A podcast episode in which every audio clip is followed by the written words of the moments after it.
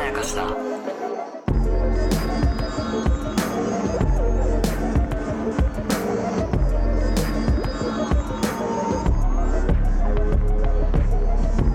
大島康之です中野湊です無限まやかしとは映画やドラマや漫画や小説などのフィクションすなわちまやかしを無限に貪り続けている私たち2人がそれらの感想や考察を述べていくラジオでございます、ます2023年秋クールのドラマ「一番好きな花」の第5話が終わった直後でございますはーいえーまあ、一夜明けて僕は2回半ぐらい見ましたねお二回半見ましたかはいいいですねどうですかえーかなり、まあ、あの神尾楓珠さんが演じているね、うんもみじくんというキャラクターにフォーカスする回だったと思います、うんえータイトルや、えーとサブタイトル「優しいふり一番最低なのは俺だった」という回なんですけど、はえいーそんなことねえよ とそんなことねえよ考えすぎだよと、えいやーー本当に視聴者がみんな突っ込みたくなるような回だったと思うし、うんあのこれまでもね、えー4話かけて、えー割と繊細すぎるというか、うん世の中の人みんなが共通して共感できるような悩みではないかもなみたいな、うんかなりこう鋭い狭いニッチな悩み、うんで悩みって言うほどの悩みじゃないんだけどみたいな、えーことをこう4人が集まれちゃったからトロできているっていう。う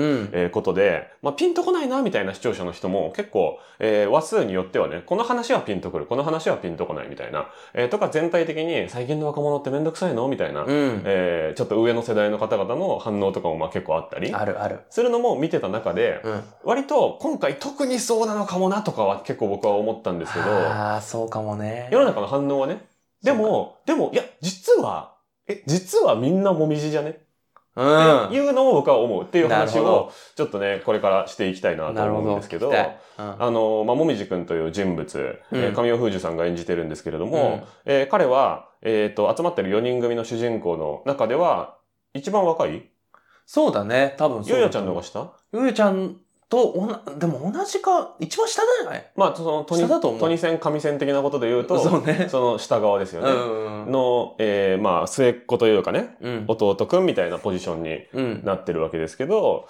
まあ、彼が一番こう、世間的なコミュ力は高くて、うんで、世の中的にもコミュ力多分抜群に高いですよね。抜群に高いよまあ周りの評価もそんな感じだもんそうですよね、うんでそれを自分でも認識してるとうんで男前であるとで、まあ、学年で一番友達多いみたいなうん感じですとうんでしかし彼の心自体はそういうテンションじゃないままずっと子供の時から来てるとうーん、そうなんだよね。いうこのなんか温度差というか乖離が、まあ、ずっと描かれてましたけれども、そこに今回こう夢という要素がガッとこう串刺しに刺されてこそれによってちょっと血が出たなみたいなれね。はいはいはいはい、イメージですね。ね僕は。はいはいはいはいはい。でこの夢っていうものに関しても彼の中の人生をこう司るというか彩るバックボーンとして非常にこう重要な要素うん。だったんですけどそれがこう与えて帰ってきたものがこう意外なこう準備してない形で帰ってきちゃってうん。で血が出たみたいな、うえん。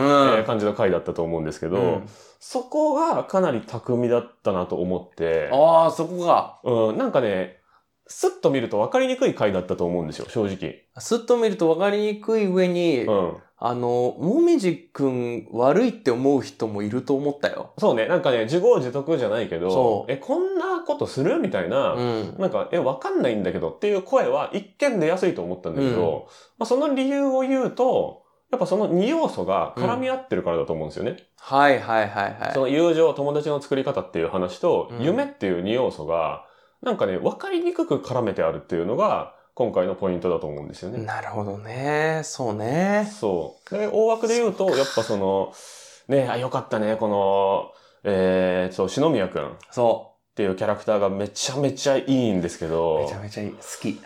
きですね。この人が。ねなんか重要なキャラクター出してくんのがうまいよな。うまいね。その一人につき一人さう、ん。そのトラブルメーカーじゃないけどさ、うんその火種となる人物を連れてくるじゃないですか。そうなんだよ。なんならゲストキャラと言ってもいいよね。あ、そうかも。ね。うん。 そう、犯人みたいな。犯人みたいな各話のね各話のゲスト犯人みたいなやつが、うんうんうんうまいですし、うまいで、今までは、まあ、今までの話もしちゃうな。これ5話の感想だけど、これまでの話もやっぱりこうんう、。往復してシャトルランのように喋りたくなっちゃう。うん感想を言いたい話ですけど、こんな僕ばっかずっと喋ってて大丈夫いでいすかよ。聞いてる聞いてる。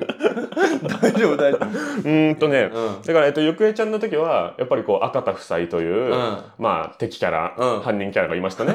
なんてこと言うんだよ。なんてこと言う。で、松下洸平さん、椿くんの時は、うんえー妻ですね。はい。えー、すみれという、薄田あさみさんという敵キャラ がいましたね。敵って言うとまたね。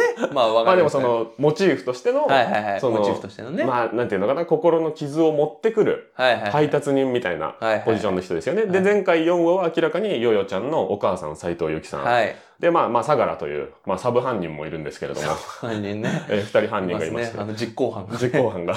で、この3例うは、ん。かなり、まあ、結構悪い、悪いよねっていうか、あまあ、トラブルだよねみたいなあ。はい。感じで、トラブルですピンポントラブルですっていう 感じで来て、はいはいはい。言わんとすること。そう、んは開いけてみたら、こっちにも問題ありましたみたいな。はいはいはい。まあ、開けてみたら向き合い方に問題ありました。注文もちょっと間違ってみましたみたいなはいはいはい。話だったと思うんですうよね。ん。でも今回はトラブルですって感じじゃなくて、うん。ちゃんとプレゼントですっていう感じで来てる。来てる。で、蓋開けてみたら、こっちがめちゃめちゃ犯人だったみたいな。そなんか、う。そういうね、叙述トリックじゃないけそうど。そうそう。俺が向こ全部悪かったんだ。うはそうそうそうって思いすぎみたいな。いはいはいっ。ていうのも、まあ、5話にしてね、結構これまでの重ね方とちょちょっと違うやり方をやってくる。そうだね。から、あの、打ち合わせ、うんあの、坂口良太郎さん、いうんい役やってましたけど。いい役だった。あの、ね、アーいト、そう、ああいうギャラリストって、ギャラリストじゃねえ、そう、ギャラリーのギ人。ャラリー、キュレーターみたいな。そうそうそう。エージェントみたいな人だと思うんですけど、あの人のとこにこう、向かっていくときに、これまでの4話分があるから、うん僕らは、いや、いや、やめとけばみたいな。うん。いやいや、なんかマウント取られてさ、なんか変なじじいにさ、なんか、こんなんじゃダメだよ、若いもんはもっと、みたいなさ、うんこと言われるんでしょみたいな、うん。ふうに僕は思ったんですよ。ああ、そっち、そっちだと思うったんいや、嫌なみ目に遭うよ、大丈夫みたいな。はいはいはいはい。とか、もっとイケイケの、あもう確すごい変な髪の毛の色した、僕が言うのもなんですけど、かにな。紫の人がね、何を言えるんだ。もっとなんか2色の髪色とかの、はいはいはい。こう指輪とかいっぱいつけてるうんアーティストとかうんがすごいロングコートとか着てて、うん。で、なんか僕実際ほとんど自分で書いてないんですよね、みたいな、怖い怖い怖い怖バい。カじゃないですか、自分で書いてる人って、みたいなこと言うやつに嫌な思いさせられるとか、ああ。そういう系かなと思って、もみじくんがあの打ち合わせに行くとき僕ドキドキしてたんですけど、確かにその可能性あったわ。そうん。う、いい話だったっていう、えねえ、そんなにトントン拍子に行くみたいな。うん。で、まあお金がいいのもなんかちょっと怪しいじゃないですか。うん、怪しく見える。で行ってみたら、あ、昔の友達だった。っていうところで、僕、またゆ一回油断しちゃったんですよね。ああ、そうなんうだ。ん。あそこで、こう、トラウマが紐解かれるっていうことを、一回ちょっと、そんなわけないのに一回忘れちゃいましたね、あそこ。ああ、まあそうだよね。うん。まああと、このドラマさ、あのはい常に緊張感があるからさ、そなんか、あの、やられちゃうんだよね、そのゆるさにう。。そう、ちょっとほっこりする。うんでしかも、あの、葉山くんっていうさ、そうそうそう。いい俳優が出てきてさ、うんラッキーみたいな気持ちもちょっとあるしさ、 ラグわかるわかる。その中野大河に次ぐ葉山くんですから、はいはいはいうわ、いいとこ見つけてくる な、みたいな。うん。気持ちもあったんだけど、あ、まさか、あ、そっか、そういう形で、もみじ本人の心のかさぶたみたいなものを自分でベリベリと剥がす回なのか、そうねっ。ていうので、結構、結構全てが予想外でしたね、僕は今回。そうね、そううか。ん。CM とか行くたびに、そうだねえ、え、どうなるんだろう、どうなるんだろうっていうことが、割と、まあ最後のね、牛丼食べてマグカップでっていう、こううん4人で落ち着けてっていうところに執着するところはいいんだけど、うんうんうんそこまで行くまでの、こう、もみじくんの葛藤は、正直一個も予想つかなかったですう。わぁ、ほんと今までで一番あ、もそうだね。でもそれはそうかも。うん複雑なことやってるし複。雑、ベタ展開じゃなかった、今までで一番。そうね、一見いいことをしてるし。うん、そうそうそうそうそう。うんだってあれ、あのさ、一人でいる人に話しかけるってさ、うんあの、キラキラ映画のイケメンがやることだもんね。そうね。うで、んそのイケメンにとっては当たり前のことすぎて、そなんか葛藤はないみたいなう。そうそうそうそう。のがテンプレだと思うんですけど、うん葛藤ありまくる上でやってたやつっていう、んそのややこしいイケメンっていう、なんかそこは本当予想外だし、前回のヨヨちゃんと同様に、見た目がいい人の内面ってあんま考えてないんだな、みんなって。はあ、うわぁ、きついこと言うななんか自分も含めて思った。なるほどうね。ん。そっか、それもあり得るはあり得るか、みたいな。あでー僕らは、その、仲間外れにされてる人とか、一人の人とかに話しかけるって、まあ、えっと、ある程度コミュニケーションが、まあ、すごく苦手じゃない人は、うん結構当たり前にすると思うんですよ。うんうんうん誰々さん一緒にご飯行きますとか、うんうんなんか話しかけて、え、それ見たことありますみたいな。ちょっと話しかけるとかって、別に、まあ、やる側の人、やんない側の人いると思うんだけど、うんやる側の人って別に一定数いると思うんうんですよ。うんうんうんで、やってもらった人は基本的には嬉しいと思うし、そうだよね。ただ、それをやることが社会的な存在意義みたいなはいはいはい、はい。風になっちゃってる人からすると、あ、そっかっていう、そこまでの人って確かにあんまいないかっていう。だって学年でさ、なんか隣のクラスの誰々ちゃんのアドレス聞いといてって言われる、なんかあれやさ、ばいよね。業者みたいなうさ、ん水商売のね、紹介、仲介の人みたいなことやらされててさ、あ怖いよね。あんなんありますでも、全く仲はないか、ないとは言い切れないかっていうう。んなんかね、そう、なんか絶妙なんだよな、そそう、こないとは言い切れないっていそう、う。ないとは言い切れない。あり、ある、あっても仕方ないし、うんって思うし。いやー、あれね、俺ね、あの、もみじくんできつかったのがね、うん。あの、絵ね、絵ね、そう、絵が大事なのよ。そう、俺さ、うんあの、絵っていうものをはい。描き始めたきっかけがさ、うん。要はあの、篠宮くんだったっそうなんですよ。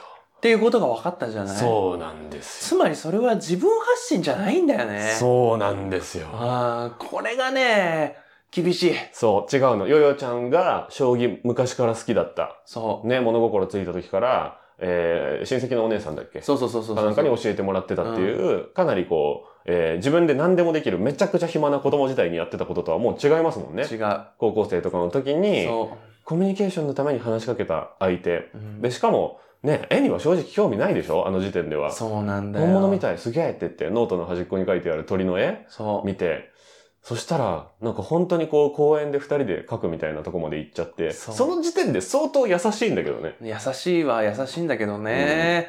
でもその一緒にいる理由を探してたとも言えるし、確かに。これはね、俺がね、ちょっと美術かじってたからっていう視点もあるんだけど来たさ、。実体験結びつけドラそうそうそうそマ。う結びつけちゃいますよ、このド来ラたマ来は。た。いや、いいですよ。いやその、そういうドラマです。俺さ、うん。あの、ずっと絵描く人になりたかったのよ。あ、たまにその話出てきますそうね。そうそう、んもう中学の時は、ほぼ図画工作で描くやつ、ほぼ絶対賞取るし、そこ、うん、本当そうだったよ。すごい。でもまあ、やっぱ、あの、だんだんその、こう、差が出てくるし、ってうんうんうんうんいうのもあって、でも、高校でも、高校が公立だったんだけど、うん授業を選べたから、う俺、数学は数1と数 A で終わりにして、ん。なるほど。美術4まで取ってた。あるのあるのよ 美術4。美術2がまず知らないわ。あるんですよ。へーで、そっからさ、その大学もさ、日本大学芸術学部ってとこだからさ、うんうやっぱこう、あの、美、美術系の人たちもいるわけ。そうで俺すねは演劇系だけど、はい美術系っていうのを見てるとうさ、ん今回、その、えっと、もみじくんのうん。イラストのう、ん。うんあえてこういう言い方するけど、うん。価値。うん。もみじくんのイラストの価値については、うん。あんまり言及されてないんだよね。確かに。うん。もちろん、その、最初の輪とかでね、うん。あの、編集者みたいな人うにん、いいんだけど、うんあの、えっと、もっとこ好うきになってもらう好きになってもらわないとっていうのを言われてたりとかはあるし、うん。まあそれだけで生計立てられてない時点で、うん。まああの、そういう感じなんだろうなっていうのは察せられるの。うんでも俺がね気になったのは、うん。あの、絵ね、うん。あの、なんかちょっとポップな感じじゃはい。ん。なんかさ、ポパイとかに載ってそうな絵じゃん。そうなんですよね。うんわ、かるわかる。こう、あの、線が太くてさ、わかるよ。かなりデフォルメされててっていう、それがそれがあの画風うが、ん。高校の時に、おそらく初めてくらいの時に描いた時からあれっていうのが、ポポイントなのよ。試行錯誤が足りないってこっていうよりとも、基礎がない。うん。 厳しい思ったより厳しかった。そうなのよ。あーなでも、るほどなんかね、絵というもので、これは俺の主観だよ。いや主観だかわら、かるはいあの、えっと、あんまりその、信用しないでほしいんだけど、うん俺が、の視点で、美術をやってる人とかを見てた視点として、うん。えっと、美術を本当にやってたら、うん。絶対に基礎から入る。うん。うん。うん。うん。そ見たものをそのまま書くっっていうところは、うん。避けて通れない道なわけよ。うん。うんだから篠宮くんはすごい真っ当だと思った。うんうんうん。でもそうねそう、絵を描くっていうこと、イラストを描くっていうことを、うどこかかっこいいものと思ってたり、ん。なるほど。なんか憧れだったり、なんかいい、、はいけてるよね、はいみたいに思ってる人っていうのは、はい。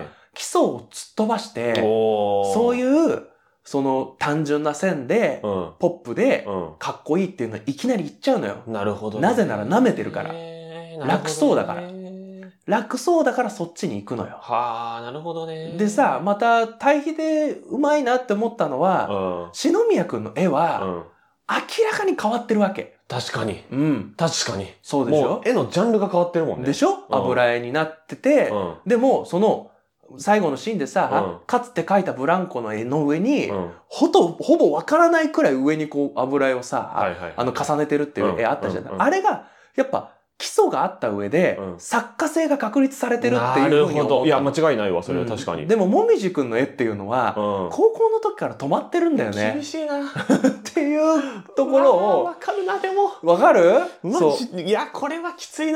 でね、デフォルメっていうのはね、本来ね、基礎を極めないとデフォルメってできないのよ。なるほど。例えばあのね、えー有名な、キュね、キュビスムで有名なピカソですうよ。ん。あの人わけわかんない絵描くけど、まあ、よく言うよね、そのうん話はね。あの人のね、俺ね、ピカソの回顧展みたいなの行ったのよ。うんうんうんうんで、その展示が面白くて、うんピカソの年齢順に作品が並んでるっていうやつなの。うんうんもうなんなら、あの、10歳以下が一番うまいかもしんないってうんいう。なるほ。どね。うまい下手みたいな、そのはい一はいはい般人の感性で言ったはらいね、はいはい。えめっちゃうまいじゃんみたいな、うんうんうんまんま書いててうんみたいな、うんうんで、そっから突き詰めていってああいう風になってくっていうところだから、うんいや、そのイメージあるよね。あるでしょその青の時代っていうそ時代そが、実はピークですみうたいな。そうそうそう、そういうことも言うじゃうない、んうんうんそうそうそうそう。で、そこからなんかもう、リアルに写実的にこう、ものが見えすぎちゃって、そう本当にあの、ゲルニカみたいに、そう本当にああいう風に見えるように脳内でうん、できちゃうようになっていったっていう。そうそうそう。それもまた、画風、作風の変化ですしね。そういうこと、そういうこと。うん。だから本来だったわら、かるわ。こうやっぱデフォルメに行ったり、うんシンプルな線に行くためにうも、ん。まず基礎なんだよ。わかるわ。いや、ん本当に、それ、ちょっとね、そうなのかなって僕思ってた部分もあって。あ、そあのーやっぱ、もみじくんのね、なんていうのかな、本当にイラスト好きかって思うそこ部分があっう。て、うん。なんかね、いや、自分は自分で我流で貫いてますみたいな感じ出しといて、うん結構さ、売れ線のもの書いてるじゃないですか。そういうことです。そう結構流行りの線で書いてるじゃないですそかうっていうところがあるし、うんあとは、あとはね、この篠宮くんが、えー誰かに師匠ついてないでその独学、自分で勉強してるってうんいう話を聞いちゃったのも運の月だったような気もしてて。ああ、そうなんだよね。言い訳ができなくなっちゃったんだよね。そうそう。あ、自分でやるといいんだって思っちゃって、はいはいはいはい学ばなくていいんだって思っちゃって、いや、それはね、かけてる時間が違うのよっていう。そ一人で独学でも、独学の方向が合ってれば、例えば、あの、師匠につくっていうのが、その、ちゃんと生きてる師匠と面と向かって喋るんじゃなかったとしても、うんうん誰かの絵をものすごく模写するっていうう、そうそそうその心の師匠がいる時期もきっとあっただろうしう。ね、篠宮君にはね。うんそうそうそうそそこをすっ飛ばして、本当に自分で見たものをただ描いてるだけっう。うん。ていうのでいいっていう解釈を間違った感じでしちゃったのかなとかも思うし。そうね。だからなんか、うんあの、もみじくんの絵を見て感じるのは、俺が今一緒に漫画作ってる人がいるんだけど、はい。その人が言ってたのは、はい。あの、えっと、何にも考えないで絵描いてもうまくはならない。もう厳しい。で、それうは、ん一番わかりやすい例はね、うんあなた、文字うまくなりましたかまあ。何回も名前書いてるでしょょ何回も名前書いてるのに、まんまでしょいや、どんどん下手になってる。むしろね、うん。そうでし子ょ供の時の方がうまかった。そう。多分。これ、これ、こういうことなのよ。うん。絵ってなんかその、ずーっと書いてれば勝手に上手くなるかと思いきや、名前と同じななるほの。ど名前を書くのと同じで、何何も考えないで書いてたらもうずーっとそのまんまなの。さっきパスポートの更新してきておお、最後に署名するんですけど、うんなんか、崩さずに書いてくださいって言われたの。 あの最後。あ、これ僕がだからじゃないよ。 あ、そうなの絶対全員言われるのよ、多分。シャシャシャってう。こう、サイン体で書かないでくださいって、はいはいはい会所でしっかり止めて払って書いてくださいって意味だと思うんですけど、はいはいはいあの、その係の人が見てる前で、うんうんあの、ちゃんと書いてくださいって言われるのって結構珍しいじゃないですか。珍しい珍しい結構子供の時以来とういうんか、うんうん。全然うまく書けなかった。 普段名前書く時の2倍ぐらい時間かけて、丁寧にこう大きいの、あの、払いをちゃんと払って、跳ねるとこはちゃんと跳ねて書いたんですけどうわ、全然納得いかなかっうわーそうそう、そういうことた。よ。そういうもんだと思う。そういうことじゃん。うん。あの、大島さんはさ、うん。自分の名前をたくさん書いてきたよ。うん。でもさ、自信にはなってないでしうょ、ん。うまいと思わない。うまいとと思わないででしょ、。俺はね、あの、もみじくんうは、ん。うんそういうことなんだと思ったの。なるほどね。その、セリフにもなってない。うん、描写にもあんまりされてないけうど、ん俺は結構篠宮くんのところに行った時に、はいはいはい。ボロって出ちゃったわけじゃん。うん。違うんだよっていう。ん急にね。そう。あれは結構急に見えるんだよ。うん。うん。急だよ。うん。急なんだけど、その、もうもみじくんの中では、うん。もう結論がついちゃってたことというか、あ明あ。らかに俺とうん。あなたはものすごい差があるんだよってう。。いうんそうだよね。うん。だから、それはさ、あの、坂口さんのところでさ、うん。うんいや、そもそも、なんか芸風も違うしみたいな、そうそうそうそう。テイストも違うしみたいな感じで断ろうとしてた。うん。知名度も芸風も違うしみたいな、うん作風かみたいなこと言ってた気がするんですけうんど、それって本人の中では、うん。一応なんか仕事の話だし、プライドもあるしってことうでん、才能の差っていう言い方はしてないんだけど、してない。でもそういうことだって分かってはいるんだよね、多分。そうなんだよ。っていう、だからものすごいコンプレックスうん。、があって、で、しかも見に行ったら、あの時見てたうん。鳥の絵を鉛筆で描いてた時、うんと比べるとやっぱ全然違うなっていう。うん。だから久しぶりに天才に会った時に、うん。何段も先に行ってるうん。自分だって10年かけて1段成長したつもりなのに、向こうは10年かけてうん5段成長してたみたいなうん。時って多分ものすごいショック受けるって、これ結構誰でもあることだとわ思う。かると思う。わかるわかる。うんそれをあのアトリエに入った瞬間に感じたんだと思うんですよね。そうだよね。僕らもすごい売れてる人が出てくるって思って、うんあまあ、売れてる部屋が出てくるんだろうなって思ってたら、思ったのが倍売れてたんですよ、僕的には。はいはいはいはい。しのぎくんのそうね。広い、そうだねまず広いアしトリエすごいよね、あれ。そうそうそうそうしかもなんかこだわり多分すごいあるんかすらごいあるとりあえず。ず物件決めましたみたいな感じでもないし、そして年齢もね、うん、そこよね。そう多分もう20代なわけじゃん。そうそうそうそう20代であれ構えてるっていうそう凄さよ。 25、6うでんあれ構えてて、27か27って言ってましたね、うんこの間ねそうだそうだ。そうだで同じ学年なら27ですね、うんで、なんか、要は作ってる途中の作品もいっぱいあるわけでしょみたいはいなはいはいはい雰囲気でしたよね。うんいや、すごいなっていう。そいや、これ億稼いでるでしょっていうう。。いや、もう部そ屋んなですよね風に見えちゃうよね。ね。だかうんらあそこで、その規模とか、そのね、あの、お金の感じに圧倒されたっていうのももちろんあるとは思うんだけうど、んなんか目に入ってくるもの全部叶わねえな、みたいになっちゃって、そで、思えば、自分がこの人に与えたものって何だったっけっていうう。と、うんん優しさみたいなもの、え、優しさってなんだっけみたいな。うんふうにわーってなっちゃって、で、絵はこの人に与えられたんだけど、自分は何も物にできてないということで、あの言葉がうんうん。出てきちゃったのかなっていう、そうなんだよね。その心の流れでは実はわかるんだよね。わかるんだよ。うんなんかこう、びょ直接描写はされてないけれども、うん。俺はなんかこう美術かじってたからこそ、うん。あの場になったうら、んうんうん。無理って言っちゃうよなっていう。んんんでもそこが俺、もみじくんの優しさでもあると思ったの。うんうんうんどんなに自分の実力が足りなくてうも、ん結構やっぱ美術界隈で割と話題になったりするのは、うんあの、美術じゃないけど、人の写真を勝手に使って展覧会しちゃったりする人とかね、ほうほうほうほう。いるのよ。おうおうおうなんかたまに見るわ。なんかそうそうそうそう炎上してんの見るわ。炎上してるの見るでしょ。結構やっぱりその人うの、ん。うん。その何かうに、ん虎の色から狐じゃないけど、うんうん何かに乗っかるとか、うんうんそういうことも多分できたはずなんだうよ。んうんうん。もみじくんって、うんうんなんか、前もさ、やっぱもみじくんってその外見っていうのをうまく利用してるとこあるよねっていうところ言ったじゃん。うんヨヨちゃんとまた違ってみたいな。でも、ここはいけなかったんだようね。んうんうん。そこが俺なんかこう、もみじくんの、ちょっと不器用なところでもあり、うんうなんかあの人間らしいところだなってすごい思ったんだよ。だって、そうですね。はいそはうい。確かに。ね、明らかにうん。俺の実力でこんな人と並ぶなんてありえない。うんうん。でもなんで俺をここの、ここに呼んでくれたかって言ったら、彼は、篠宮くんは、うんうん俺を友達だと思ってくれてるからだと。うんそれ以外理由はない。うんでも、もみじくんの中では、彼をそういう風な友達だと思ったことはない。うんむしろ利用してたんだっうん。ていう罪悪感じゃん。そうだね。これはね、結構優しいと思った。そうだね。ん。そう、優しすぎるし、うん。やっぱりね、その、自分の見た目とコミュ力うん。を人に与えるっていう以外の行動原理が、うん。彼の生きてきたことのルールの中でないんですよね、まだね。うーん、なるほどね。だから、やっぱり、その、彼がイラストレーターを目指してるっていうのも、自分の見た目を出さないでできる職業だからなんですよね、多分ね。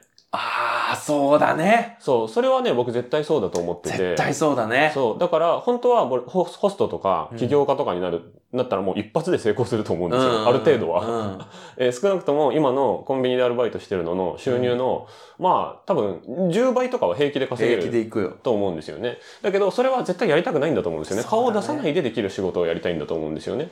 で、それは顔を出してやるっていうことが、何かこう、ずるい、ずるいし、自分もずるいし、うんそれを利用する人もずるいっていう、うんずるい世界、ずるい契約になっちゃうっていう感覚が多分すごいある。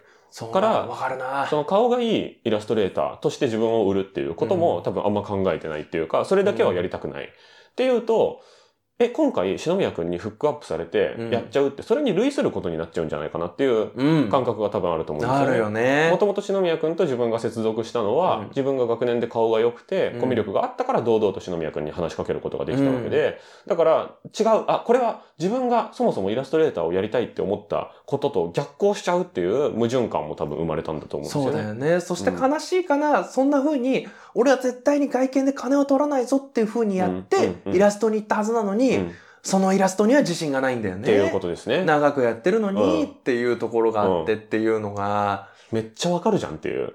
ねいやでもね、ね、これ聞いたらね、うん確かに、これ聞いてもう一回見れば、うんあの、全然今回わかんなかったわとか、うんもいじくん結構自業自得じゃないとか、思う人もちょっとね、いやー見え方変わるんじゃないかなと思うぐら変わるい、と思ってくれたいな。実はね、これ背景の敷き詰めがすごいちゃんとされていて、そう。とは思っています。そう。だから本当に1から4話がうん。 5話でこうやってくるんだよね。うんうん。今までもそうだったんのよ。うんその前までの積み重ねがわってくるから。そうですね。。そうそうそうそううんそっていうことで、とりあえず1う。本目。そうですね。あ、結構いっちゃってるな。結構いっちゃいまこんしたなけど。感じにします。ちょはっいと、今回もだいぶいきそうだ な。はい。というわけで、無限まやかしは YouTube と Podcast で配信しております。はいえー一番好きな花についても、え1話ごとに、えー感想を喋っておりまして、後から聞いても楽しいように喋っておりますので、ぜひともですね、えー、Podcast なら、えー最初の方から、えー YouTube では再生リストを最初から聞いていただけると一気に聞くことができます。はい以上、おしまいすおきでした。高野湊でした。あ続きます。ありがとうございました。りがとうございました。